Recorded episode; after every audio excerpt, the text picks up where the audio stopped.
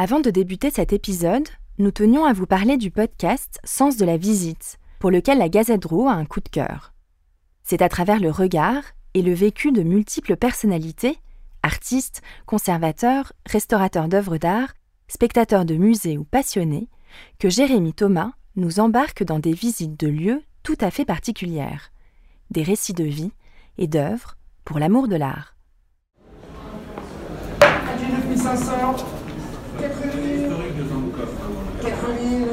Il est 14 heures. Les portes des salles de Drouot, épaisses et lourdes, s'ouvrent. Les enchères commencent. Non, ne levez pas la main. Mais si, allez-y. Laissez-vous entraîner dans ce monde singulier où les œuvres d'art passent de main en main sous les coups des marteaux. Vous l'entendez? Voyage dans le temps et dans l'art. Je suis Adélaïde et je vous emmène dans l'univers feutré des enchères.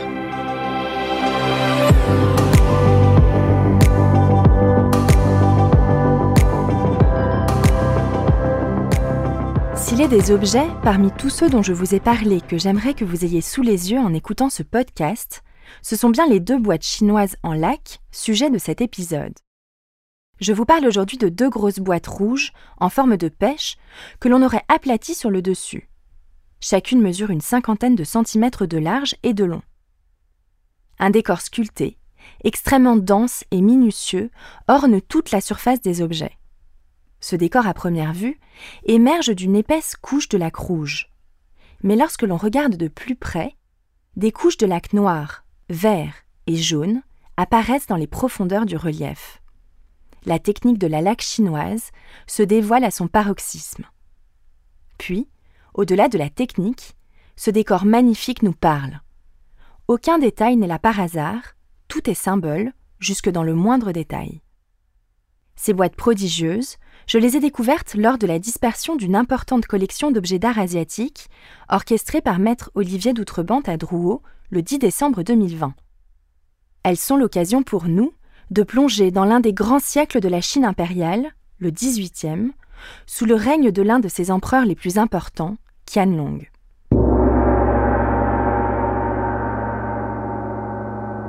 La Chine est l'inventeur du papier, de l'imprimerie, de la soie, mais également de la laque. Utilisée dès l'Antiquité pour protéger des intempéries des meubles, des objets ménagers ou encore des armes, la laque se transforme au fil des siècles en un art délicat. Aujourd'hui, on distingue par le genre la matière brute, la laque, de l'objet décoré de ce matériau, un lac. La laque est un produit végétal, une sorte de latex, fourni par la sève d'arbres laquiers de variétés différentes des incisions pratiquées dans l'arbre laissent suinter une résine visqueuse, qui, une fois prélevée, est épurée par des filtrages et une ébullition lente. Lorsque la résine devient translucide et crémeuse, elle est colorée à l'aide de pigments, le plus souvent en rouge ou en noir, mais également en vert, jaune ou bleu. Elle peut aussi être le véhicule de poudre d'or ou d'argent. On applique la laque sur des tissus, des métaux, du cuir, de la vannerie, de la porcelaine, mais elle est surtout employée sur le bois.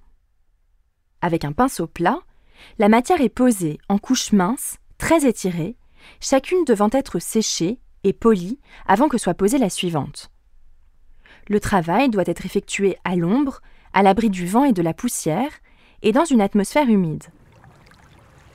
Pour ce faire, les laqueurs chinois travaillent souvent dans des ateliers sur pilotis, au bord des lacs, ou même sur des joncs en pleine mer. La pose de ces multiples couches pouvant aller jusqu'à une centaine est une opération longue et minutieuse, s'étalant sur plusieurs mois. La laque séchée et polie peut ensuite recevoir un décor. Il peut être peint avec de la laque colorée, ou bien la laque peut être sculptée et incisée, comme c'est le cas de nos boîtes polychromes, qui présentent une technique particulière expliquée par Ariane Excoffier qui a participé à l'expertise de ces laques. Au départ, euh, donc au départ il y a lame de bois, ensuite toutes les couches de laque. Donc là il y a euh, une épaisseur noire, une épaisseur jaune, une épaisseur verte et une épaisseur rouge. Une fois que toutes les couches de laque ont été mises, on a une grosse pêche rouge qui est euh, sans relief. Et ensuite on vient resculpter la laque et du coup les couches se découvrent petit à petit. Les artisans vont ainsi chercher les couches de couleur en creusant la laque, comme dans un millefeuille lorsque vous voulez atteindre directement la crème pâtissière. Selon la profondeur du relief, le décor est donc rouge, vert, jaune ou noir. plus on peut rentrer en fait dans l'épaisseur des, couches de lac et on se rend compte que tout est travaillé. C'est-à-dire il n'y a pas d'endroit qui est laissé au hasard. En effet, l'intérieur des creux est finement ciselé de multiples motifs. Donc on a vraiment toutes les qualités qu'on peut, euh, qu'on peut avoir avec, euh, avec la laque, toutes les techniques en fait qui permettent euh, de, voir comment on peut se servir en fait de, de la laque. C'est-à-dire que là ça a été fait à la fois creusé et ensuite ciselé à nouveau. par exemple sur les dragons, on voit qu'il y en a un où les écailles ont été sculptées à nouveau. Et donc elles ont été sculptées en très léger relief, ce qui lui donne vraiment une impression de mouvement. Parce qu'en fait, on a l'impression que toutes les écailles sont en train de, sont en train de bouger. Et l'autre dragon de l'autre côté a été sculpté euh, plus pour évoquer une fourrure ou des poils. Et euh, donc euh, voilà, la, la, laque est pas du tout pas du tout traitée pareil. donc ça permet d'avoir une diversité de, de textures en fait. Au sein de la laque, on peut avoir plusieurs textures. C'est assez intéressant aussi comme objet parce que là vraiment on voit la technique euh, du lac euh, chinois à son plus haut niveau. Hein. Ces objets magnifiques, fruits de centaines d'heures de travail, sortent des ateliers impériaux. C'est un atelier qui produit uniquement pour la cour impériale des Qing. Les ateliers impériaux, c'est fait pour l'empereur et sa cour uniquement. C'est pas censé en sortir. Donc ensuite, par les velléités de l'histoire, les objets nous arrivent, mais à la base, ils sont faits pour la cour impériale et la cour impériale uniquement. Là, on est sur euh, des boîtes qui demandent tellement de temps euh, et tellement de savoir-faire qu'elles ne peuvent avoir été destinées qu'à l'empereur. C'est-à-dire c'est une, production d'une qualité telle que ça ne peut pas avoir été destiné euh, aux commandes mortels. Un autre indice ne trompe pas sur le destinataire de ces boîtes. L'usage de la couleur jaune. La couleur jaune est réservée à l'empereur. Et là, il ressort vraiment, il ressort vraiment bien. On peut peut pas se tromper.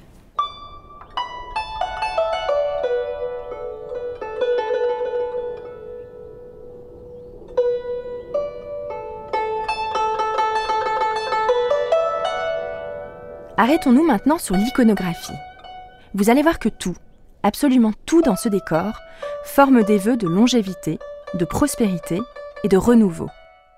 La pêche d'abord. Vous vous souvenez que les deux boîtes sont en forme de pêche. La pêche, c'est un symbole de longévité. Ça part d'une légende taoïste euh, qui dit qu'il y a un jardin, le jardin de la reine-mère de l'Ouest, Siwangmu, dans lequel il y a des pêchers qui fleurissent une fois tous les mille ans. Et lorsqu'on mange euh, les pêches donc de ce verger de Siwangmu, euh, elle confère l'immortalité. Donc, de fait, la pêche est devenue un symbole de longue vie, voire euh, d'immortalité. Le décor des boîtes est segmenté en deux niveaux la partie supérieure du couvercle et les rebords de l'objet.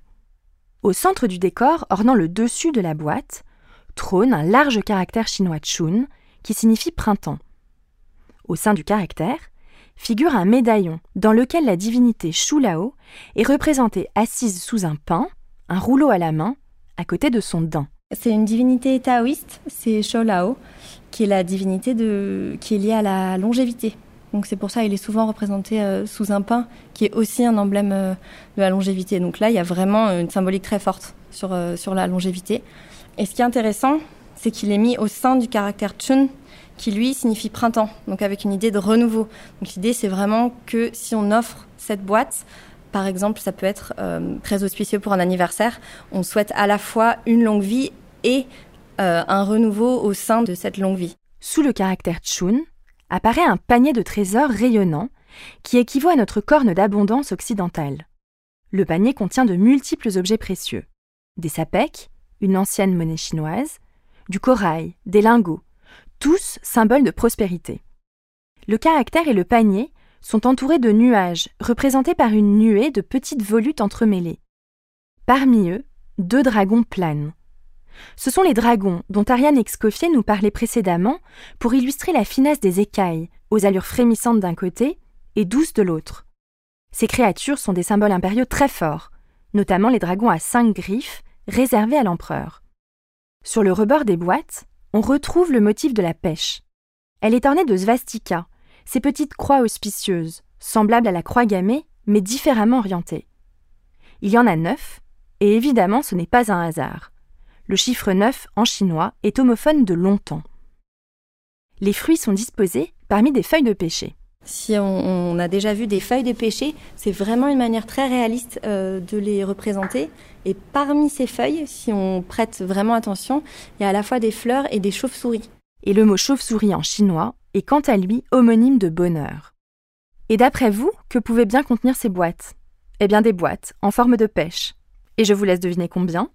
9, évidemment. Elle devait elle-même contenir, je pense, l'idée de ce qu'on appelle des petits trésors. Donc peut-être, par exemple, les choses qui sont représentées un peu dans, le, panier. Ça, c'est difficile de, savoir, mais normalement, il y avait à nouveau de petits objets précieux qui étaient mis dans les pêches à l'intérieur de la grande pêche. C'est vraiment, c'est euh, les poupées russes euh, version chinoise avec vraiment tout un jeu sur euh, le, signifiant, le signifié. Nous, on connaît pas forcément euh, ces symboles-là, mais c'est des symboles qui vont parler tout de suite à, quelqu'un de, de, chinois, qui verra tout de suite tout le jeu justement entre le visuel et le, et le symbolique. Pour euh, nous qui sommes pas habitués, c'est plus compliqué, mais pour pour quelqu'un de chinois, de lettré, amateur des arts à l'époque, qui va tout de suite faire le lien entre la pêche, la longévité, le symbole neuf, les chauves-souris, et tout ça va, se combine directement pour former un, un objet de très bonne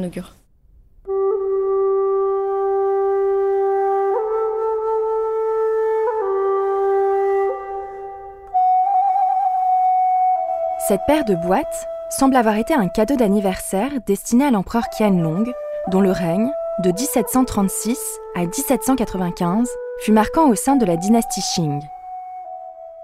Selon les archives du département de la maison impériale des Qing, en 1760, au huitième mois de la 25e année du règne de Qianlong, l'eunuque Hu Shijie aurait offert à l'empereur une douzaine de boîtes à trésors de la longévité du printemps, appelées Shunshu Baore. C'est tout à fait cohérent avec le règne de Qianlong, qui était un règne très long, très prospère, et Qianlong était un patron des arts. Contemporain de Louis XV, Qianlong est le quatrième empereur de la dynastie Qing la dernière dynastie à avoir régné sur l'Empire chinois avant l'avènement de la République de Chine en 1912. Un peu plus de trois ans avant sa mort, après plus de 60 ans passés aux commandes de l'Empire, son long règne est écourté pour ne pas dépasser le record de son grand-père, l'empereur Kangxi. Ce règne coïncide cependant avec l'apogée de la dynastie. Rarement dans son histoire, la Chine a été aussi prospère et puissante. Homme d'État éclairé, ambitieux et modéré, Qianlong élargit les frontières de l'Empire et orchestre un gouvernement plus centralisé que jamais. Amateur et mécène, il porte les arts et l'artisanat chinois à leur plus haut niveau. Il assemble l'une des plus grandes collections d'art et de textes chinois au monde, et il est lui-même peintre accompli, poète et maître de la calligraphie. On considère vraiment que la période Qianlong, c'est le pinacle de l'art, euh, de l'art chinois dans tous les domaines. Euh, la production des ateliers impériaux de cette époque euh, est, absolument incroyable de virtuosité en fait, parce que c'est un règne long, c'est un règne prospère, donc on a le temps de développer les arts. Et en plus, l'empereur lui-même est féru d'art et collectionneur et lui-même artiste. Donc il encourage une production qui a, atteint des niveaux qui ont, qui ont jamais été atteints. Parmi l'œuvre culturelle gigantesque entreprise par Qianlong, il est important de mentionner sa contribution dans la construction de l'ancien palais d'été, initié par son grand-père. Ce palais, situé à 15 km de la cité interdite de Pékin, était devenu le lieu de résidence de l'empereur, qui menait les affaires d'État. La cité interdite était, elle, destinée aux cérémonies officielles. Il fait dessiner des bâtiments nouveaux et des jardins à l'italienne par les jésuites pour ce palais luxueux, où sont conservées ces impressionnantes collections d'art. La nouvelle demeure impériale est considéré comme le palais des palais. Ce chef-d'œuvre d'architecture et de faste est aujourd'hui connu par des gravures uniquement, car il disparaît au XIXe siècle pendant la Seconde Guerre de l'opium. Après l'arrestation par les Chinois de soldats britanniques, torturés, avant d'être relâchés méconnaissables, les troupes britanniques et françaises ripostent. La nuit du 7 octobre 1860, le palais d'été, déserté par l'empereur et sa cour, est pillé et détruit. Victor Hugo écrit cette merveille a disparu. Un jour, deux bandits sont entrés dans le palais d'été. L'un a pillé, l'autre a incendié. L'un des deux vainqueurs a empli ses poches, ce que voyant, l'autre a empli ses coffres. Et l'on est revenu en Europe, bras dessus, bras dessous, en riant. Telle est l'histoire des deux bandits. Nous, Européens, nous sommes les civilisés, et pour nous les Chinois sont les barbares. Voilà ce que la civilisation a fait à la barbarie. Devant l'histoire, l'un des deux bandits s'appellera la France, l'autre s'appellera l'Angleterre. Maître Olivier d'Outrebande, commissaire-priseur, ajoute Il y avait, je crois, à peu près 2 millions d'objets dans le palais. Les Anglais et les Français ont pillé, c'est le cas de le dire, et ont embarqué un grand nombre d'objets. Et ils ont même fait, entre officiers français et anglais, des ventes aux enchères d'objets qu'ils ont apportés chacun chez eux. Et donc aujourd'hui, la Chine euh, souhaite euh, récupérer son patrimoine. Pour exemple, lors de la dispersion de la collection de Pierre Berger et Yves Saint-Laurent, en 2009 au Grand Palais, deux têtes d'animaux en bronze, l'une d'un lapin et l'autre d'un rat, étaient présentées dans la vente aux enchères. Elles ornaient toutes deux parmi les dix autres animaux du calendrier chinois, une fontaine à eau de l'ancien palais d'été, imaginé par le jésuite français Michel Benoît sur ordre de l'empereur Qianlong. Réclamés par la Chine, les deux bronzes sont tout de même présentés aux enchères et adjugés à un acquéreur qui refuse ensuite de les payer. Une méthode peut-être pour saboter la vente? Finalement, la famille Pinault achète les deux têtes et les rend gracieusement à leur pays d'origine. Cette histoire illustre l'importance que revêtent les objets issus de ce palais et arrivés en France dans des circonstances qui éveillent encore débat et émotion.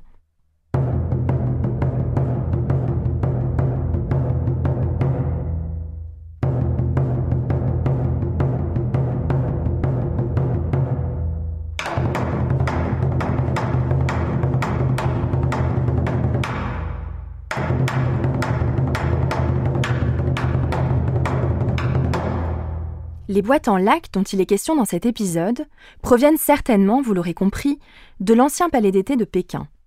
La collection d'objets d'art chinois, dans laquelle elles étaient conservées, réunissait un grand nombre d'objets, également issus de ce palais. Le catalogue de la vente proposait beaucoup de porcelaine, des objets en lac, en éphrite, en cornes de rhinocéros, des dessins, des flacons, etc. Aujourd'hui, on vend des objets. Tout ne vient pas du palais d'été, mais beaucoup de choses, effectivement. Et c'est l'objet de cette collection qui a été faite dans les années 60-70 euh, sur les conseils de M. Grog, lequel M. Grog était directeur général d'Agfa Gewart, euh, donc euh, une société photographique de reproduction suisse. Lui-même était suisse et il a épousé Madame Carven. Les époux Grog-Carven étaient eux-mêmes d'importants collectionneurs. Ils ont donné au musée du Louvre une centaine d'objets d'art et de mobilier classique exposés dans une salle à leur nom. Ils conseillent pendant près de 25 ans notre collectionneur, industriel dans le secteur pharmaceutique. Ce monsieur ne sachant pas très bien quoi faire, je dirais, un peu de son argent, euh, s'était fait conseiller et a donc acheté des objets un peu exceptionnels. Cette collection était dans un hôtel particulier à Paris. Moi, quand je suis rentré là la première fois, il y a une euh, dizaine d'années, euh, j'ai été frappé par cette paire de boîtes dont vous voulez me faire parler. Ces boîtes, moi, quand je les ai vues, elles étaient sur un grand bureau Louis XV, de style, mais un beau bureau Louis XV. Elles n'avaient pas bougé depuis 30 ans, 25 ans. Ce monsieur conservait ça amoureusement chez lui. Après le décès du collectionneur, les objets restent dans la famille. Je les ai aidés à conserver ces objets d'ailleurs, parce que je ne voulais pas qu'ils vendent ça euh, n'importe comment. Moi, je, pense que notre métier de commissaire-priseur, c'est aussi de la conservation. Le commissaire-priseur, pour moi, est un médecin généraliste qui fait l'appel des spécialistes. Et des spécialistes, ben, en Chine, c'est quand même assez pointu. Et c'est la raison pour laquelle, euh, moi, je ne veux pas qu'on brade des objets.